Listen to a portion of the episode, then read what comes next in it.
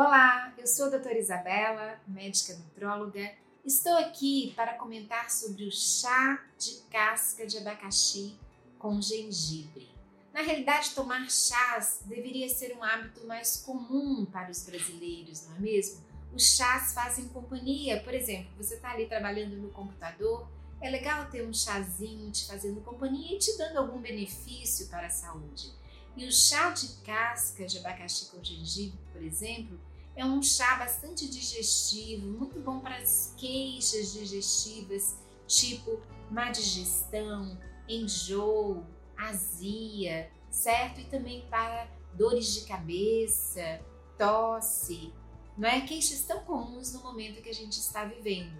Então, é muito simples, basta ferver as cascas do abacaxi durante cerca de 10 minutos já com gengibre, depois coar e tomar. Essa é minha dica de hoje, espero que tenha gostado. Até o próximo vídeo e meu muito obrigada!